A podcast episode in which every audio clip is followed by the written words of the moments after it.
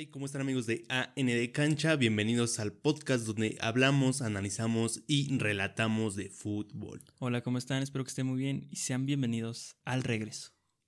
El regreso de AND Cancha. La segunda tanda de videos de historia. Exactamente, habrá una organización diferente, menos contenido, pero regresamos a lo clásico. A lo que venimos a hacer historia, a platicar de lo grandioso que es estar en el fútbol mexicano. ¿Qué fue el fútbol mexicano?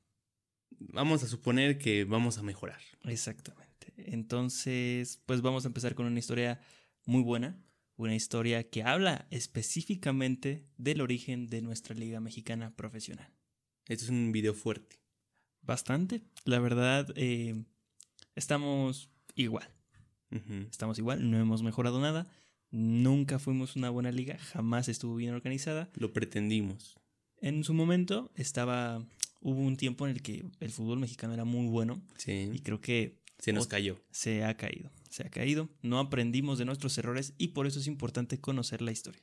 Y en este episodio contaremos uno de los episodios más elitistas, discriminatorios, corruptos, políticos e importantes de la historia del fútbol mexicano.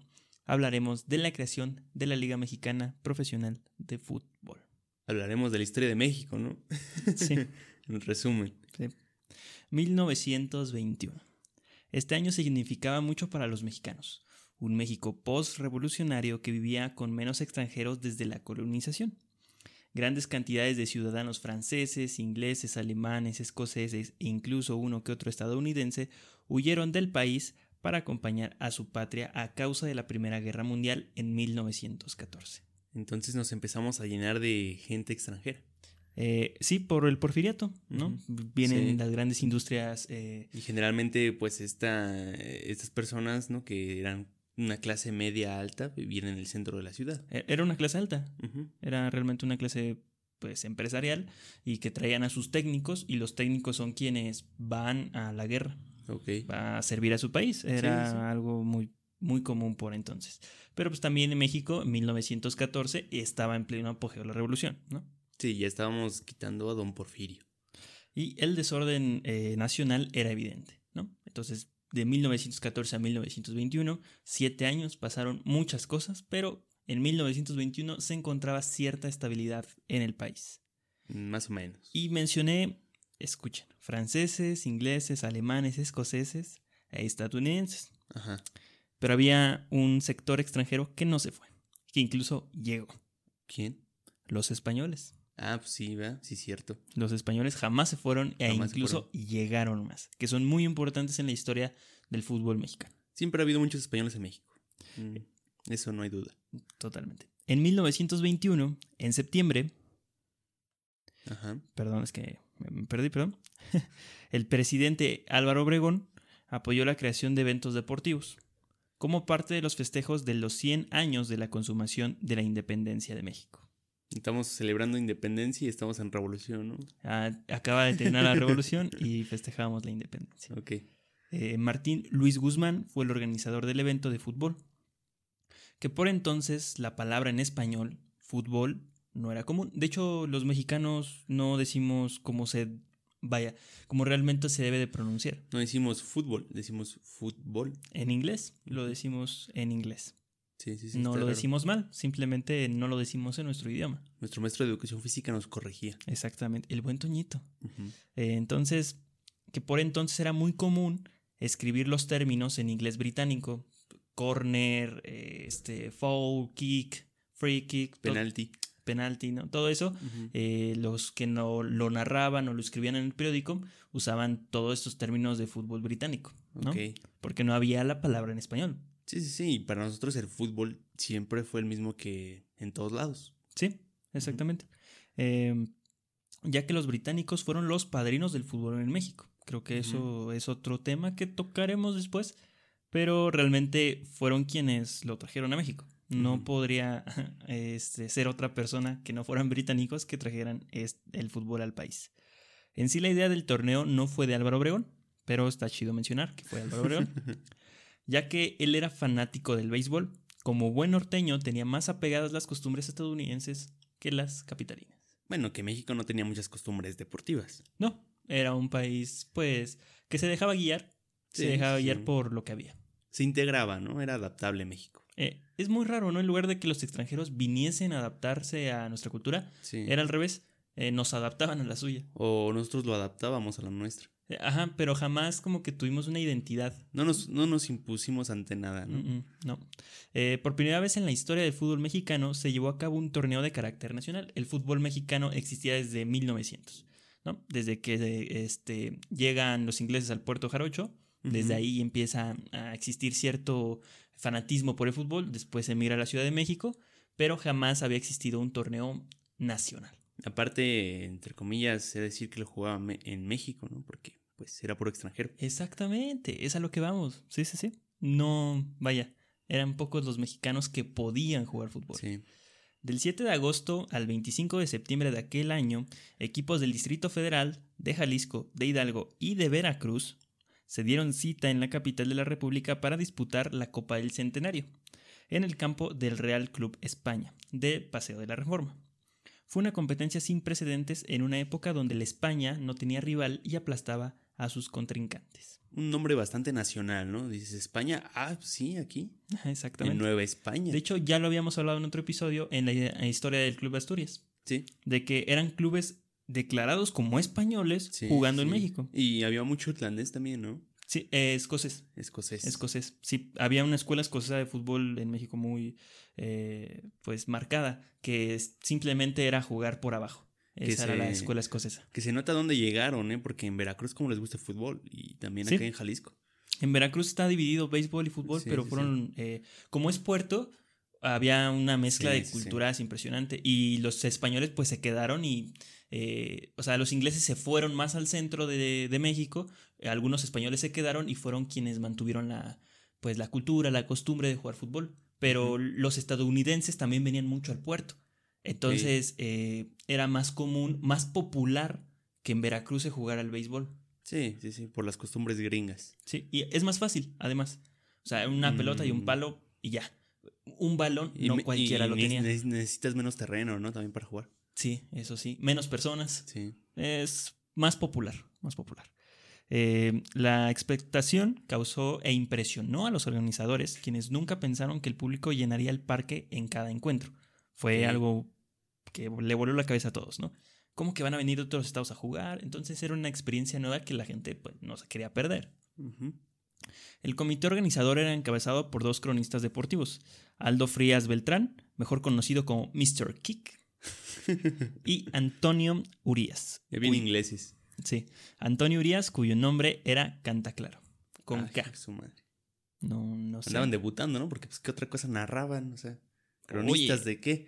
Hay, de hay entrevistas de cronistas de 1916, 1920. Es impresionante. Wow. Sí. ¿De ahí ya narraba el perro o qué? No, el perro empezó a narrar como en los 70, ¿no? No sé. Eh, los equipos participantes por la capital fueron España, equipo lleno de españoles que siempre competía el título de la liga, pero del Distrito Federal. no Siempre lo ganaban los españoles, ¿no? O sea, Sí. ¿Por qué? Porque se fueron los ingleses. sí, sí, sí. Básicamente por eso. Eh, Asturias, otro equipo con españoles, pero originarios de Asturias, España, que es un principado. Vaya, tenemos ese episodio donde explicamos un poquillo más. Y un comentario bastante amplio de qué es Asturias. Exactamente. Sí, porque eh, no, lo comparé con Mónaco y se me vino. ¿eh? Sí, sí, sí. Eh, el América era otro equipo de la capital, equipo fundado en 1916 por mexicanos y que se convirtió en el primer club hecho por mexicanos donde solo jugaban mexicanos. No manches. Es- Sí. Este dato es perturbador. Eh, totalmente, ¿no? Y, o sea, Increíble. un dato oscuro en la historia de la América. Eh, algo así. O sea, no entiendo por qué no lo presumen. Es un muy buen, este, pues, récord, por decirlo, ¿no? Un currículum. Eh, hay otra historia de la América que... ahorita- Ay, es que... Ay, la América. Está interesante la historia de la América. Cómo se convierte en el malo de la película. Hijo de su madre. Pero aquí eran bastante simpatizantes del América. Eh, se les conocía como los millonetas que en realidad no tenían tanto dinero como su apodo ostenta, pero eran una clase media muy bien acomodada. No eran los grandes empresarios, no, o sea, simplemente eran una clase trabajadora que ganaba bien. ¿Y siempre estuvieron en Cuapa? Eh, no, no, no, no, Cuapa eh, fue muchísimo después. des- Sí. América estaba de allá para acá, o sea, no tenían una infraestructura. Solo era de la ciudad. Sí. Eh, el México, un equipo que se fundó en los clubes más exclusivos de la capital. O sea, estos clubes como donde se jugaba cricket y, o sea, Ah, que eran como centros de relajación, ese tipo de clubes. Ahí se fundó el México. Y su aparición en los torneos locales realmente no era tan importante. No eran un buen equipo, simplemente eran el equipo del club y ya. O sea, ya cual- cualquier cosa, ¿no? Sí. El ami- esto es en francés. Lo voy a decir en español, ¿eh? Vamos a masticarlo un rato. Es Amicale Francaise. Ok, sí. Amicale Francaise, no sé cómo se pronuncia en francés. Eh, equipo hecho por franceses y para franceses que en 1914 tuvieron que dejar su equipo para ir a la lucha a la Primera Guerra Mundial. Así que para entonces de franceses ya les quedaban muy pocos. Descendió el equipo. Se fueron. sí. Desapareció. El primer desaparecido en la Liga Mexicana. El Reforma era otro equipo, pero era un equipo de cricket que en 1902 jugó un partido de fútbol para convivencia, simplemente por convivir. Por convivir. Sí, y se terminó haciendo costumbre jugar fútbol, como, como el Reforma, hasta que se hizo definitivamente un equipo para las competiciones locales. Vámonos. Así es. Eh, el Germania, un equipo formado por alemanes. No manches, qué tranza. Pues aquí teníamos a una Copa del Mundo en México. o una sea, Copa del tranza. Mundo. No, no era un torneo tan mexicano. En, en Germania que se habían formado ya una colonia importante de alemanes en la Ciudad de México y hicieron su equipo. Eh, el Morelos, este es el equipo. Mexicano. eh, no, no sabemos de dónde es el Morelos. Era un equipo llanero. ¿De dónde? ¿Quién sabe? Pero ahí estaba. Ahí estaba. Ahí estaba el Morelos. No, no sé si era de Morelos o de gente que era de Morelos y jugaba en la Ciudad de México. Simplemente la información que hay es de que el Morelos era un equipo llanero y entró por alguna extraña razón. Ok. Faltaba un equipo, ¿no? Sí. Y seguimos con equipos de la capital. Va a haber una clara hegemonía, ¿no? Eh, el Lucy Fuerza, Ah. un equipo empresarial que Mm. luego se convertiría en el Necaxa. Ah, Sí. de ahí viene el apodo de los rayos. Ajá, de los Rayos y del Necaxa. Los electricistas, ¿no? Los Exactamente, sí. Eh, los hidrorrayos, ¿no? Sí, que después de ahí Luz y Fuerza desapareció, ¿no? En la historia de México. No, pero es otro Lucy Fuerza. Ah, sí. ¿Y ¿De ahí, de ahí podrá venir? ¿De ahí Eh, será? No sé, ¿Ahí pero será? no, no, no, porque Oye, este... era de un empresario que nada que ver. Aun- aunque no sé si después se la compraron y se convirtió en Lucy Fuerza con lo de las empresas paraestatales, Puede ser. porque aquí también hay de eso. Hay mucha política de historia de México aquí, mucha. Eh, entonces, estos eran los equipos solamente de la capital. Ok. ¿Recuerdan que todavía decía que había venido Pachuca? Pues Pachuca vino de Hidalgo, ¿no? Con el Mm, Pachuca. Con barbacoa. Y ya. Guadalajara y Atlas llegaron de la Perla del Occidente, dos equipos con harta tradición, pero con un bajo nivel por la zona en la que jugaban.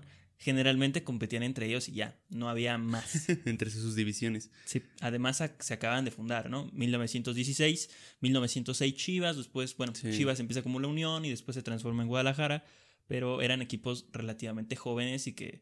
eh, Igual sus- fundados por extranjeros. Exactamente, fundados por extranjeros, por un belga y sus amigos franceses. Y, ah, bueno, el Atlas es fundado por mexicanos, este, pero que juegan en Inglaterra, ¿no? Ajá. Eh, también los veracruzanos hicieron acto de presencia enviando a Liberia de Córdoba y a la Asociación Deportiva Orizabeña, el famoso ADO. Ah, mira. Equipo que fue tomado también por los españoles. O sea, Qué era español, el sí. ADO era español. Y formado, y también llegó el Veracruz, que era una selección, por decirlo así. Era un equipo que representaba el estado, pero que se llenó de jugadores de la España y del Sporting de Veracruz. Y haciendo los fichajes, ¿eh? Sí. Y, y del Sporting de Veracruz, eh, que pues, también era de puros españoles. Qué buen nombre. Sporting de Veracruz, me gusta. De- no, nomás era el Sporting, Ah, bueno. pero pues eran de Veracruz. Está- Está chido el nombre, ¿eh? Sporting. Falta uno así. Entonces vemos que mexicanos, Pues no había muchos. No Estaba había. Morelos y poco más.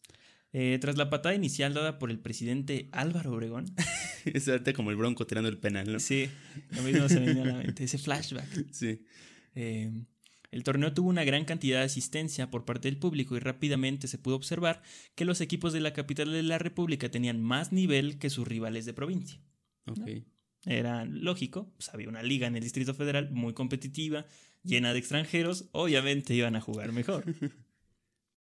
15 equipos disputaron este primer campeonato de carácter nacional que se jugó a eliminación directa y que inició el 7 de agosto de 1921 con el enfrentamiento entre América y el Asturias. Clásicas. ¿eh? Los dos equipos que poco tiempo después despojaron al poderoso España de su jerarquía. Entonces, por debajo del España estaba el Asturias y el América. El torneo del centenario tuvo una organización aceptable, aunque quedó marcado por la polémica ocasionada por las decisiones arbitrales. Otra vez el bar, no puede ser. Algo así. El arranque y el final del torneo se vieron envueltos por escándalos. América y Asturias, quienes inauguraron la competencia, tuvieron que disputar tres veces el encuentro, puesto que los capitalinos de ambas escuadras reclamaban situaciones ajenas a la mera acción. O sea, ya parecía esto playoffs, ¿no? sí, era una cosa de, hey, ¿por qué me marcaste? Hey, márcame a mí. No va, va". manches. Al final los asturianos dejaron fuera al América tras derrotarlos 2 a 0. América siempre robando, de verdad, no se cansan. No, al revés, no, hombre, fue la Asturias. No, pues es que eso, di- eso dice la gente. Pierde y roban. Los equi- sí, cierto.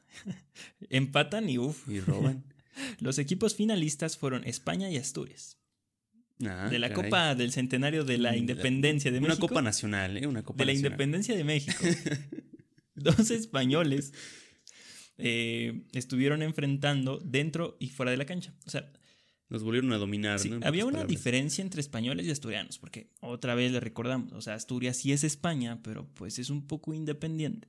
Es como Andorra que no se pagan impuestos, ¿no? Es como un paraíso en España. No sé si sea un paraíso fiscal, No, pero, pero, pues estaba- está. pero también estaba complicada la cosa. Mira, para está, que está los, apartado Asturias de para España, que los ¿no? asturianos anden acá, andaba peligrosa la cosa. Creo que había una pandemia. Sí, 1918, pandemia. ¿Sí? Sí, ¿La qué? Eh, ¿La esa cosa de la De- fiebre? de influenza. Ujú, No, ya. algo así.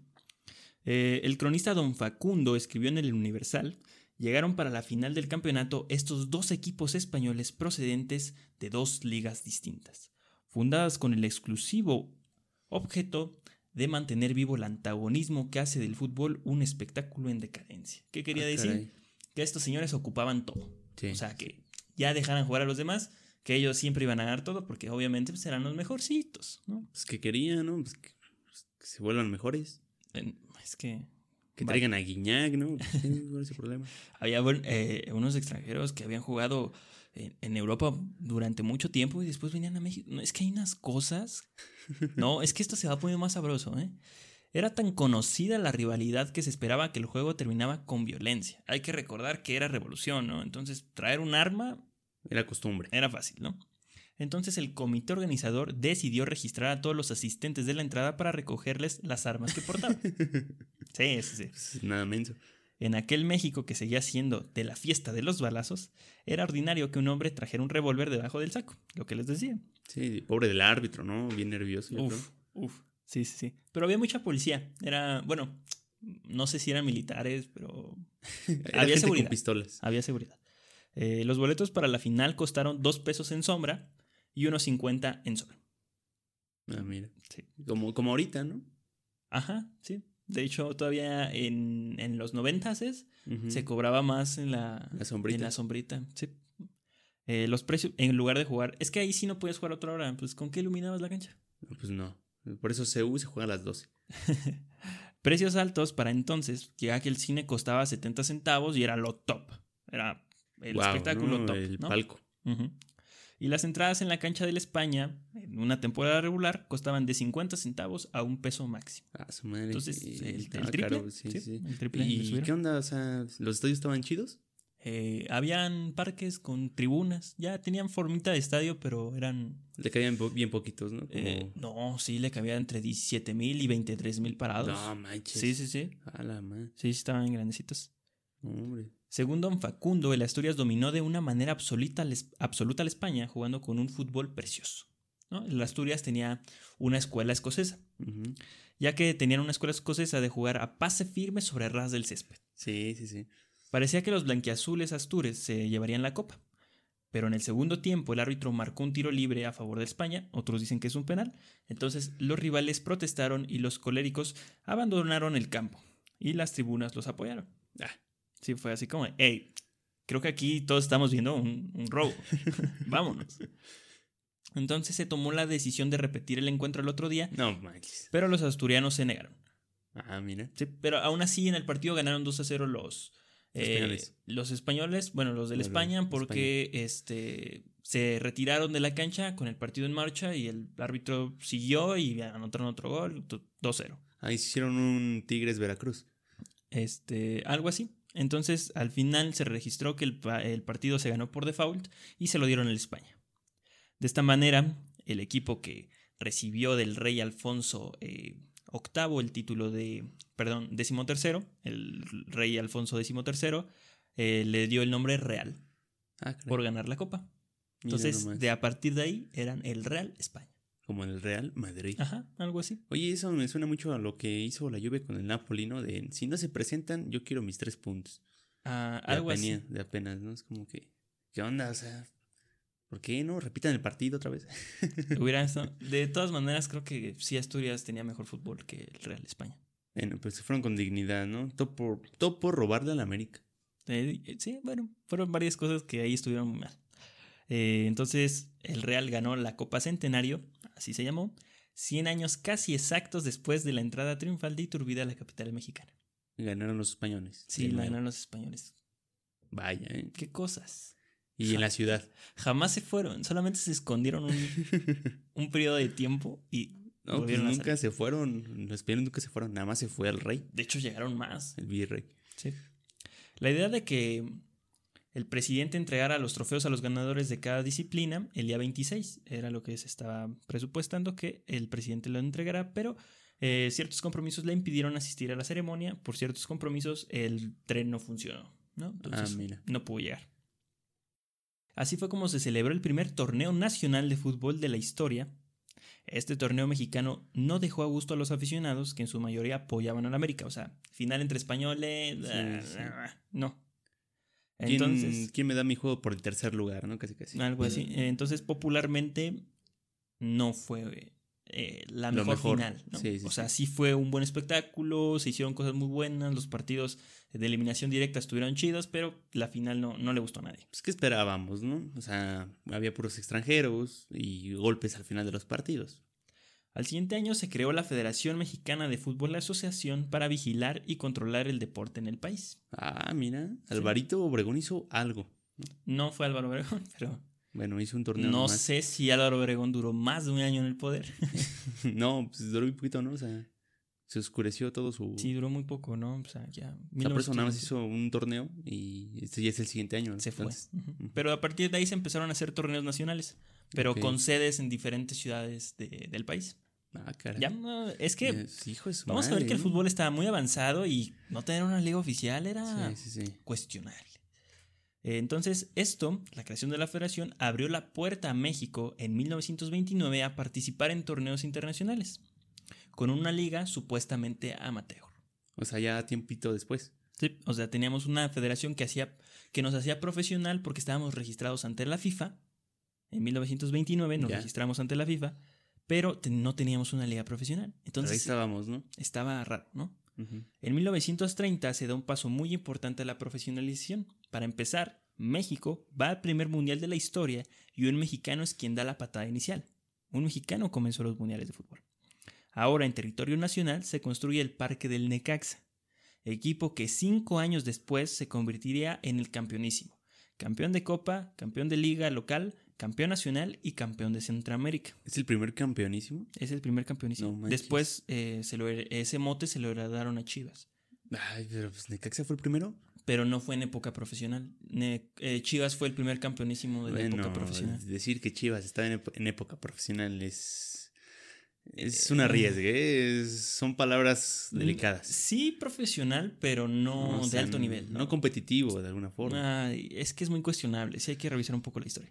Eh, con todo este nivel y dinero invertido en los equipos de la capital, más de uno aseguraba que el fútbol en México estaba muy lejos de llamarse amateur. Solamente en la capital. O sea, en los demás estados sí, sí, era sí. super hobby de fin de semana, tenemos nuestra liga estatal, chido. Ok. Pero ya en la Ciudad de México, la cosa se estaba poniendo muy seria con los equipos. Construirte un estadio. Que había bastantes. Sí, o sea, ya construirte un estadio ya es señal de que no es amateur. No, no, no. Aparte, los del Necaxa traían goleador, ¿no? Ajá, sí. No, eh, Atlante, Atlante. ¿Era Atlante? Sí. Y se preguntaban, ¿de dónde salían tantos jugadores, no? Porque que Sí, sí. que este, perdón, que alemanes, eh, todos. Bueno, por entonces no existía la profesión de futbolista.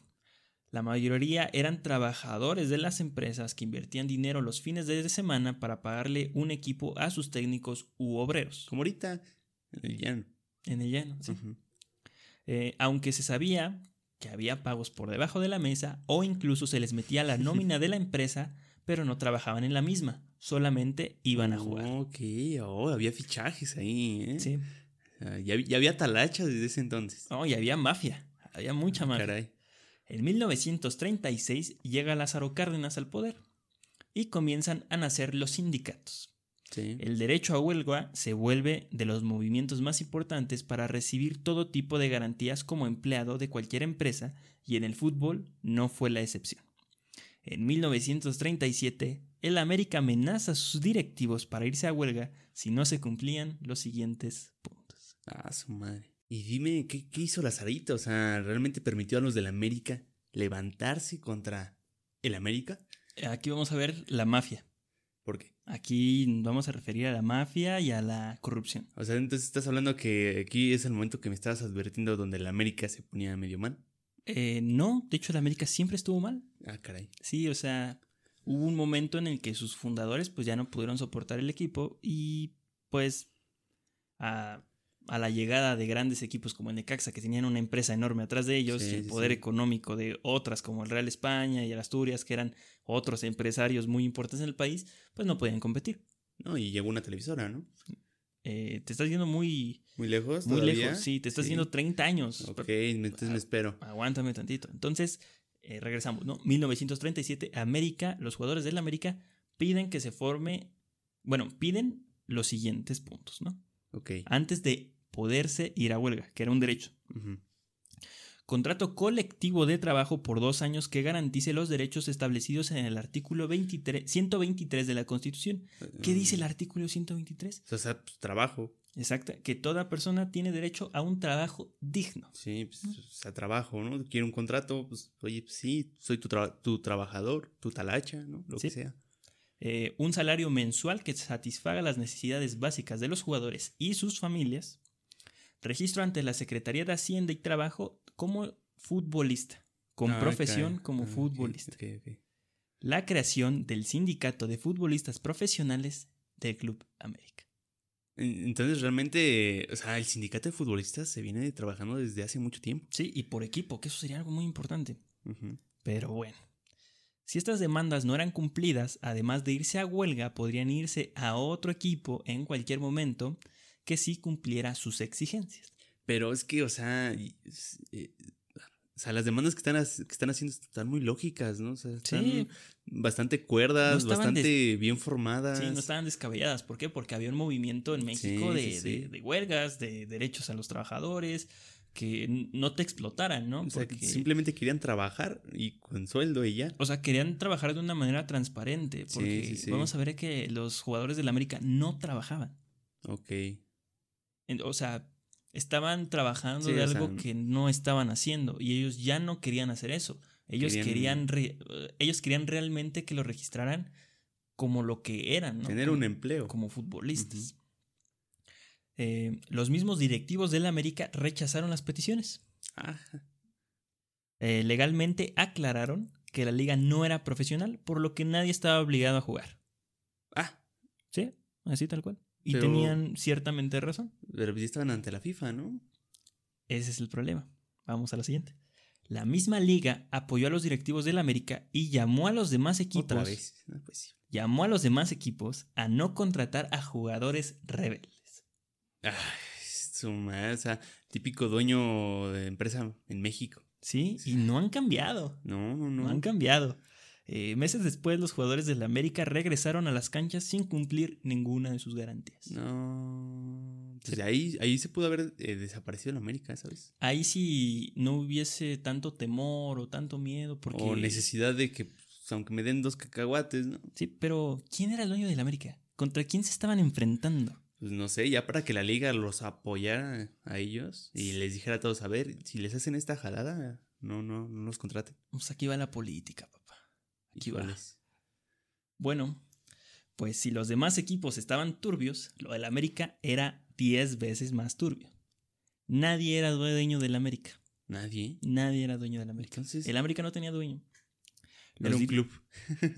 Algo, sí, era un club donde ah, se ponía un presidente y ya, Sí, sí, sí. pero. Y el presidente era quien aportaba económicamente, lo que hoy es ilegítimo. O sea, Sí, sí, sí, no se hay puede. un dueño y más, este, pues, más organización, ¿no?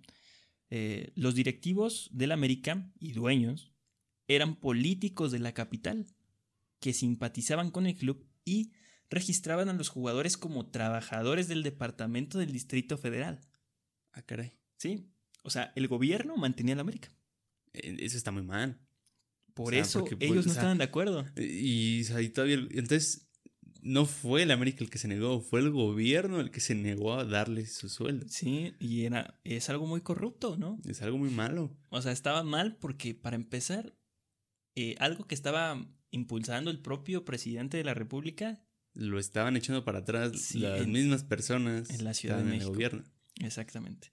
Muy, eh, vemos que eran muy O poderosos. sea, había ideas, pero no se aplicaban.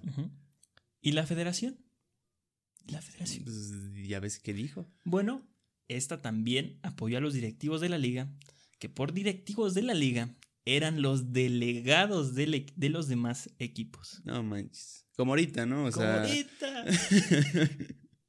a ver, chavos, ¿están de acuerdo? No, bueno, dicen que no. Es así fue. No contraten gente rebelde, chavos. Sí, sí, Se me sí. cuidan. Ahí me, dan, ahí me pasa mi varo, cámara. Vámonos. En 1940, el fútbol de la capital vuelve a tener un declive, por lo que se decide invitar a los mejores equipos de la provincia al torneo local. Ah, ok. Con la, compen- con la competencia otra vez, es que estos datos, otra vez eh, representaba un reto, ¿no? Y con la Segunda Guerra Mundial en marcha no se podía ni traer a equipos ni a jugadores europeos, que es lo que se acostumbraba. Ok, hoy, Sí, sí, hoy sí, México. Se acostumbraba a traer Eh, equipos europeos. Qué delicados somos. Eh, lo que siempre fue el gran auge de la competencia. La Liga del Distrito Federal, abusando de su poder económico y de su supuesto amau- amauterismo, amau- amauterismo, ¿Qué es eso? este, espérame tantito, ¿Que Amaú tiene? Am- ama- amateurismo, Ah, Amateur. amateurismo. ¿Qué es eso? Eh, abusaron de estas dos cosas para comenzar a traer jugadores argentinos y peruanos de calidad de selección nacional sin costo alguno, ¿Eh? ¿Cómo? más que el de su sueldo. Vaya, ellos sí les pagaban, ¿no? Ajá, sí. Chale. Ya que al no est- pero lo registraban como trabajadores del Distrito Federal. Ey, ey. Era- eran servidores públicos jugando fútbol. Sí, sí, sí. Entonces, eh, ya que la liga al no estar afiliada a la FIFA, no tenían que pagar la carta de traspaso. Ok. Simplemente venían, traían si- venían algo a México. Como si fuera una nueva persona y de, de repente descubrí que era futbolista. Exactamente, sí. Así tal cual. Para convencer a los jugadores sudamericanos se les ofrecía un, se les ofrecía un gran sueldo y era más que suficiente para venir a jugar a México. Entonces hubo un tiempo en que la selección argentina, la selección peruana, este, incluso algunos chilenos, estaban en, jugando en México en una liga que no era profesional. en la Liga Amateur. ¿Sí? ¿Cómo ves? Wow. en o sea, el llano. entonces, ¿qué nos quejamos de ahorita de tantos extranjeros y nos hemos formado con extranjeros? Exactamente. No, no, no, no pudimos crecer sin extranjeros. Y ahí hubo también mucho, mucho, mucho este eh, problema con los demás equipos provincianos de que decían, no manches, me Es- me están metiendo extranjeros. Es cachirul, ¿no? Y los equipos mexicanos pobres decían, hey, no manches, o sea, qué tranza. Sí, es como un cachirul. Sí, no se puede. Sí, y después los jugadores mexicanos que eran muy buenos y que querían jugar en otro equipo, que querían ganar más dinero, no podían entrar porque había un extranjero. Entonces, Sí. había falta de oportunidades. Había un México del 2020 en 1940. Había desigualdad social en el fútbol, ¿no? Sí. ¿Mm? Ningún jugador era reconocido como tal, o sea, como jugador profesional, hasta 1942. Ok. Lo evidente ya no se podía ocultar. ¿Por qué? Ya todos hablaban como argentinos, ¿no? Anualmente se realizaba un torneo nacional con sede en diferentes estados de la República. Ahora le tocaba a Irapuato ser sede. La selección de Guanajuato llegó a la final para enfrentar al Distrito Federal. La selección de Guanajuato. Sí, o sea, era un torneo nacional y iba la selección del Distrito Federal contra la Guanajuato. Oh. ¿Te imaginas hacer eso? Estaría chido, ¿no? un partido, ¿no? Sí, sí, sí. Eh, La selección del norte contra la selección del, del sur, algo así. del Ajá, por zonas geográficas, ¿no? Sí, Ajá, estaría bien. sí, sí. Eh, entonces, el Distrito Federal llegó a la final para enfrentar a Guanajuato, ¿no? Ok. El Distrito Federal ganó 11-0. Mira. Y había mucho extranjero, me imagino. Sí. Eh, la disparidad siempre fue evidente, pero en esta ocasión era claro que los jugadores del Distrito Federal jugaban como profesionales. ¿Por qué lo eran? Porque lo eran, sí, es lo que te iba a decir. O sea, ¿por qué decían que no eran profesionales y, y le, y le invertían tanto dinero? Por dejar de pagar cosas que. O sea, por tranza. dejar de pagar cientos- ciertos impuestos. Por hacer realmente. comercio informal, ¿no? Sí. Casi, casi. Con todo el talento nacional y extranjero concentrado en un solo lugar, en la capital, Flavio Zavala, delegado de la Asociación de Yucatán, cada, estadio tenía, cada estado tenía su asociación, o no sé si hasta la fecha exista, no desconozco eso, pero bueno, eh, Flavio pidió que se le reconociera la Liga Mayor del Distrito Federal como una liga profesional. Ok. Y dirán, oye, Flavio, muy bien. Qué buena idea, Flavio. Buen ojo, Flavio, pero básicamente era, dejen de joder nuestro torneo, váyanse a jugar ustedes profesionales y dejen nuestro torneo Amateur. amateur, normal. Ujú, Déjenos divertirnos. Que nosotros somos la Liga Balompié, ¿no? Algo así. Estamos chiquitos. Eh, para sorpresa de muchos, meses después de aquella petición, el fútbol de la capital se profesionalizó. Ah, mira, qué bien, qué bueno. Y ya era tapar el sol con un dedo. ¿no? Sí, ya era insoportable eso. Y en ese mismo año se propuso la creación de una liga nacional. ¿no? Oye, ya tenemos eh, los equipos, pues hay que jugar algo en serio, ¿no? Pero eso no sería el primer torneo profesional jugado en México. Chan, chan, chan. Entonces, La Copa México 1942-1943 sería el primer torneo inaugural del profesionalismo. Ok, una copa. Una copa. Nuevamente. Del, mundo también, como las primeras. No, esta ya fue un poco más nacional. Ok. Nuevamente se repitieron los mismos invitados de siempre de la Copa Nacional. O fue una Copa América. Eh, algo así, o sea, fue así como que no tiene, no tiene nada que ver que sea de todo el país porque no participa todo el país. Como la Copa América, que es Copa Sudamericana y no Copa Americana, pero bueno. Es como la serie mundial, ¿no? De béisbol, que no participa todo el mundo. Así nomás Pero- participan los gringos. Es, es, sí, así, Sí. tal cual. Eh, entonces, eh, estaban divididos en dos grupos. El grupo A con cinco equipos y el grupo B con cinco equipos. El grupo A teníamos a Veracruz, que fue fundado ese mismo año. Es el Veracruz de toda la vida. Oye, Veracruz no se cansa de existir. No entiendo cómo hace Veracruz para seguir. O sea, el pasado Veracruz que de 1921 era pues, una mezcolanza, ¿no? Sí, sí, Pero sí. este ya era el Veracruz, o sea, ya era un equipo, ya era el primer año que existía, ¿no? También teníamos al Moctezuma, Ah, mira, el de la cervecería. el de la cervecería, equipo de Orizaba, Veracruz, patrocinado por la cervecería. Ah, y que madre. Había varo. Había Sí, había varo, había varo. Y darían la sorpresa, ¿eh? La ADO, la Asociación Deportiva Orizabeña, que son los albinegros, Ok. eh, eh, otro equipo de Veracruz, eh, fundador del deporte en el puerto, de hecho. Atlante también estaba en ese grupo, equipo que fue discriminado en un inicio para formar parte de la Liga Mayor del Distrito Federal, solo por no pertenecer a la aristocracia capitalina que a finales de los 20 les abrió por fin las puertas. No había españoles, ¿no? No, eran puros mexicanos que jugaban en una liga no los dejaban. Es posible. Eran porque eran morenos. Sí, sí, sí, Sí, o sea, era por eso. Lo vimos en of Us también. O sea, si no eras del. de- Del gremio del gremio, asturiano sí, era sí, muy sí. difícil que jugaras. Ahí está. Y por último, el Club España, ¿no? Y le cayó caca al pastel. El Real España. El, Re- el Real Club España, claro. Equipo con alto nivel económico y deportivo, que seguía dominando. Sí, pues había varo. El formato constaba de todos contra todos, ¿no? Bueno, en, un, en el grupo A y así. Y los primeros cuatro de cada grupo pasaban a la siguiente ronda.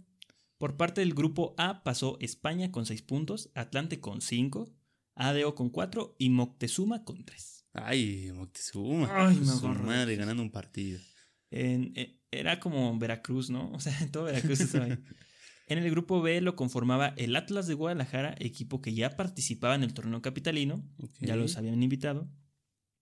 El América, equipo clásico de la capital.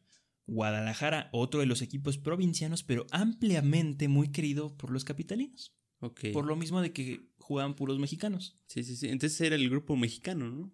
Ah, algo así. Pero aquí tenemos al Asturias, Ah, equipo con tradición española, y el Marte. Ah, mira, el Club Marte. Equipo conformado por la Fuerza Armada de México. con sede en la capital para Wow, eh, wow. Sí, ese es el inicio del Les Marte. gustó, eh. Eh, los equipos que pasaron a la siguiente ronda fueron Marte con 6 puntos, Se agarran a trancas. Asturias, Guadalajara y América con 4 pasaron a la siguiente fase. Y dirán, es mucho, son muy poquitos puntos para tantos equipos. Sí. Es que valían dos los triunfos, entonces era muy complicado. Pues, Y el empate da uno, como siempre. Ajá, sí. El torneo comenzó el 30 de mayo de 1943 en el encuentro entre Marte y América, donde ganó Marte 4 a 0. Ah, mira. Sí, despachándose. Hay que el América no andaba de lo mejor. Fue el partido número 1 de 20. Y el partido que sí, y el partido que finalizó la etapa clasificatoria fue el Veracruz versus Adeo, clásico veracruzano, El derby. el derby veracruzano, con marcador favorable a Veracruz 2 a 1. Más grande que clásico regio. Eh, se puede discutir, Se ¿eh? puede se discutir. puede eh. discutir. Más, grande en edad. O sea, ¿hace cuántos años fue, no? Sí, sí, Está viejito.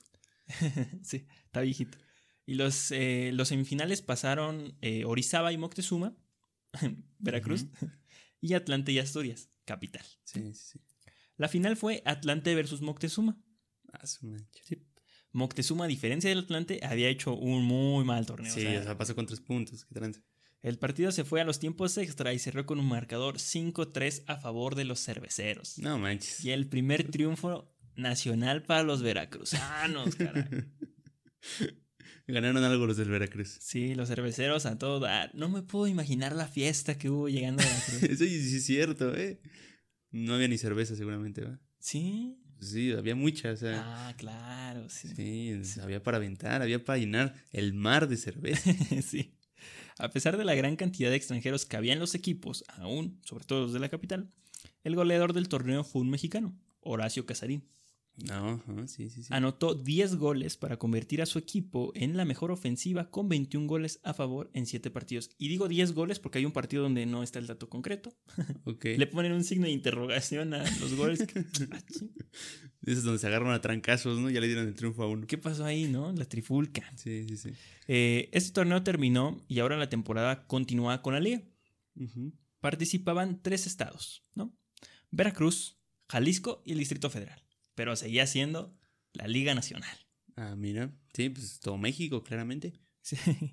Todavía estaba Guanajuato, ¿no? Que le estaba echando ganitos. Pero como que también ya existía ahí ese gremio, ¿no? Así como de, nomás, Nomás estos, aquí, nomás sí. estos. Los conocidos, como siempre. Sí. Con gran diferencia a la copa que solo se celebró en la Ciudad de México, había ahora que viajar de visita, ¿no? Jesús. sea, Ya, ya los capitalinos tenían que hacer más viajes. Eso fue muy extraño, ¿no? Sí. Los equipos capitalinos jugaban en el Parque Asturias, Ok. un estadio con capacidad para 18 mil personas. Bastantes. Ya no existía el Parque del Necaxa, ya lo habían vendido a la jodida. Ya lo habían quemado, Sí, ¿no? o sea, el Necaxa no. Eh, y el Necaxa, el campeonísimo de 1935. Ya no existía, chavos. No existía. Ya lo sí fuerza, ¿no? Lo había Sí, dejado, ¿o qué? Ya, sí, lo, lo abandonaron. Eh, por intereses económicos ya no les convenía. Y eso que tenían dinero. Mucho dinero. Eh, entonces, América, Asturias, Atlante, España y Marte eran locales en el Parque Asturias. Los equipos tapatíos, Atlas y Guadalajara jugaban en el Parque Oblatos, un estadio con capacidad para 10.000 personas allá en Guadalajara. Ah, ok, ok. Los ori- orizabeños jugaban en el estadio Moctezuma. ADO y Moctezuma compartían casa, mientras que el Veracruz jugaba en el Parque Deportivo Veracruzano, un estadio de béisbol y en ocasiones de fútbol, ¿cómo no? Ok, no manches, pues entonces estaba muy completo todo. O sea, realmente había muchas personas que meter. eh, O sea, ni los equipos de la Liga de Expansión tienen estadios tan grandes. no. Había 10 equipos, los mismos del torneo de la Copa.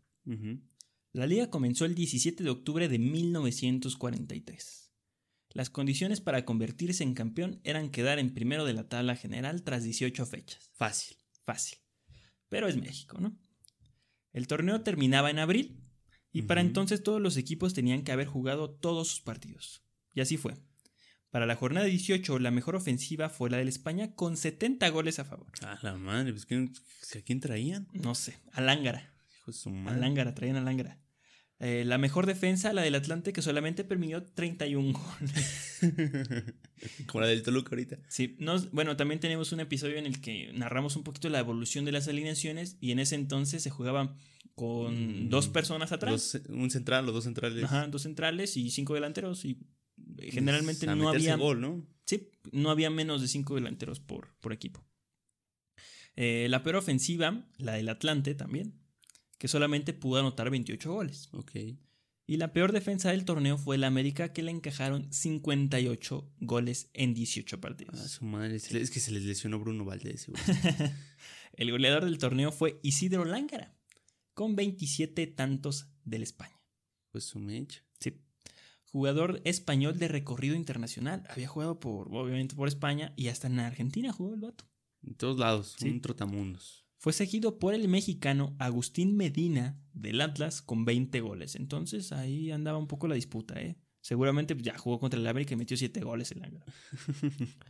El último lugar del torneo fue ADO con 12 puntos. No puede ser. Otra vez Veracruz. Muy mal, ver- eh, recordando que mm, al ganar se sumaba de a 2, el primer lugar fue España, con 27 puntos. En Ok. 18 partidos está muy real, ¿no? Eh, Sí, bueno. Eh, perdió 18 partidos. Per- perdón, perdón. Perdió, ¿Qué pasó? perdió 4 partidos. Sí, Sí, sí. 18, pues fueran 18. Perdió 4 partidos, empató uno y ganó 13. Ujú. Pero como es fútbol mexicano, pues no podía ser tan fácil. El criterio de desempate para el resto de la tabla era el promedio de gol por partido. Pero en caso de empatar en puntos, para ser campeón, se jugaba una final. Ah, mira. No había desempate técnico ahí. Era pues a jugar. Sí, no, pues quién iba a andar contando los goles. Ah, ya ganó, ya nomás. Hubiera ganado el, el España porque El hay que recordar que habían anotado 70 goles. Traían al mejor delantero. El rival del España, otro español. Otra vez. Otra vez. El Asturias, que ganó 12 partidos, empató 3 y perdió 3. Ujú. Y sumó los mismos 27 puntos. Ah, caray, tiran. ey, Caray, que es. Un momento. uno ganó 13, el otro ganó 12. ¿Qué pasó ahí, no? Ujú. Bueno, si en esta época el triunfo contara de 3, como hoy, España habría ganado la liga. Pero no. Con 40 puntos a 39 de el Asturias. Híjoles. Sí, sí, sí. Por un puntito lo hubieran ganado. Ujú. Siguiendo las reglas, el 16 de abril de 1943 se vio sin querer la gran final de Liga Mexicana. Chale. Sí, La primera final fue entre españoles. Otra vez. o sea, otra vez. Una final de una copa amateur, españoles. Una final de ya el torneo oficial, españoles. Así es. Entre España y Asturias, que el Asturias ganó 4 a 1. Los detalles igualmente de esta final la tenemos en el episodio de las Asturias. Sí. Y así fue como el fútbol mexicano se convirtió en profesional, tras décadas de ocultarlo y abusar de los obreros que sabían que la única manera de jugar al fútbol, siendo mexicanos, era estando a expensas de sus jefes. Esa era la realidad. Sí. Con la llegada del profesionalismo y con la Segunda Guerra Mundial colapsando el mundo entero, el fútbol mexicano cayó. O sea, elegimos el peor momento para profesionalizarnos. Los equipos españoles que habían sobrevivido se fueron del país tiempo después. Los traspasos de jugadores extranjeros ya eran un gasto significativo que no todos querían pagar, a tal grado que por primera vez en la historia del fútbol mexicano, los 40 fueron de México. Vámonos. Sí, porque los españoles tuvieron problemas, ¿no? Y tuvieron que irse del país. Algo Sí. así. Sí, los españoles con su dictadura, eh, había... eh, no, no dictadura, sí era una dictadura, ¿no? No me acuerdo qué pasó. Sí, había una. Bueno, había algo. Un problema polític- político. Políticamente estaban divididos Ajá. y eh, unos decidieron regresarse a España y otros se quedaron en México. Ver qué onda. Pero se hicieron los equipos, ¿no? Porque eran formados por puros extranjeros, españoles. Y después había una pues discriminación de- del mexicano hacia el español, el Sí. típico gachupín, ¿no? Que es una palabra ofensiva. Este. Sí que se les quisieron voltear, ¿no? De lo que les habían hecho. Exactamente. Mal- hecho, mal Pues hecho. sí, no, o sea, vaya, eh, fue un poco de karma, pero al final no, no- ya todo estaba hecho, ¿no? O sea, Sí, no sí. ibas a cambiar nada. Entonces, pues sí, los españoles se fueron y a partir de mil, de hecho, al siguiente año creo que la Asturias, el España gana la liga, al siguiente año eh, es- España gana la liga y a partir de ahí puro equipo mexicano lo empieza a ganar. Sí, sí, sí. Incluso creo que hay un bicampeonato de León por ahí. Eh, los 40 son de mexicanos. Ok. Y como prometimos en la introducción, hubo elitismo. O sea, Sí. solamente la capital era quien podía tener fútbol Y a veces el puerto. y a veces el puerto. Discriminación, ¿no? Sí. Si, si eras pobre, aunque jugaras bien, no podías jugar. Corrupción Ni se vio la corrupción, ¿eh? y política. Mucha política. Claro que sí. Por el momento es todo sobre la creación de la Liga Mexicana Profesional de Fútbol. Vaya, vaya datos. eh. Estoy sumamente sorprendido sobre cómo es que se dio eh, este abuso a los trabajadores. Yo, yo, yo pensaba que, que todos jugaban con gusto y amor. Y al parecer no. O sea, había ahí de por medio tu familia. Estaba de Sí. por medio por un partido. Wow, eso está muy mal. ¿no? no les quisieron dar trabajo, empleo. El gobierno los tapó. Después decían que no. Les daban preferencia a los extranjeros. La federación se hacía, ay, no veo. O sea, los mismos equipos le daban preferencia a los extranjeros. Entiendo los equipos extranjeros, pero los equipos de la capital y así era como que, pues, ¿por qué, no? Sí, entonces eh, fue una, es una historia que si la escuchamos como que ni se te hace rara, ¿no? O sea, sí te sorprende porque Sí. dices, oh, no manches, qué tranza con el fútbol mexicano, ¿no? O sea, se pudo eh, haber hecho profesional desde 1930 por lo Claro menos. que sí. 10 años atrás Ujú. habían las condiciones para poderlo hacer profesional, Sí, sí, pero no quisieron. Wow, eh, esto está muy mal, ¿eh? Y aquí des- desde ahorita los Willos robando otra vez, como siempre. De hecho, no, a los Willows, no, les robaron. a los Willows ¿Qué los pasó ahí? robaron y los Eh, obligaron. A Asturias chillones, ¿eh? Porque repitieron tres partidos contra el América. Y después querían repetir el otro contra España. Sí. no, eh, querían ganar a fuerza. ya estuvo, ya. ¿Qué pasó? Eh, y también ver que el fútbol mexicano jamás ha sido mexicano, ¿no? No, y y lo vemos, lo vemos con directivos. Chequen los apellidos de los directivos de ese entonces y los que hay ahorita. Y es de que, no manches, han sido dueños del fútbol mexicano durante generaciones. O a lo mejor sí son mexicanos ya ahorita. Ya, es que, vaya, son españoles nacidos en México. Sí, sí, sí. Porque, Son este criollos, ¿no? eh, no, no, sí, sí. son hijos españoles. Sí, son criollos, totalmente. Por eso eh, hay mucha conexión entre directivos que a cada rato directivos mexicanos van a España. A cada Sí. rato, a cada rato. O sea, Ahí está este Bonilla, ¿no? Cuando Bonilla, eh, en el Atlético eh, San Luis, bueno, pues él. sí, bueno, son del Atlético de Madrid, Ajá, y otra vez el es Pachuca, ¿no? Con Aguas. gente argentina. aguas, Aguas. aguas. Aguas con todos. No, no hay que regresar. Vamos para atrás, bien cañón, ¿eh? Pues es que hubo un momento que quisimos alzar, pero ahorita estamos ya en las mismas al parecer. Pues sí, pero. Pues es que La ahorita. cosa, ¿no? Ver la historia y decir, no manches, no hemos avanzado nada. Y ahorita no sé si sea también parte de darle elitismo ahorita que la liga tampoco tiene. ¿Es elitista la liga? O sea, la liga al no permitirle a otro dueño entrar o, o no darle las mismas preferencias o decirle a los equipos, no, tú no asciendes. es que es, pre- O sea, qué Es tranza, discriminación, eh, Sí, sí, sí. es una discriminación por, por no pertenecer a su grupo. Claro que sí. Y esa forma en como siguen gobernando, o sea, hay presidentes, ¿no? De la liga, de la federación, y siguen decidiendo los dueños. Exactamente. Sí, o sea, la federación y la liga no son nadie. Y alrededor del mundo pasa mucho, ¿no? Porque Sí. al final quien pone el dinero mueve. Pero hay ciertas cosas o ciertas reglas que no Hay se tendrían que romper. Hay reglas. Que no se tendrían que romper o modificar de la noche a la mañana. Con tal de que, pues, se vaya a ir por un camino mejor. Pero ya nos vamos. Hasta luego, espero se le hayan pasado bien, hayan aprendido algo y hayan visto que Alvarito Obregón tiene que ver en esto. Así es. Bueno, No sabemos por qué, pero pues ahí está. nos vemos en el, en el próximo episodio. Adiós.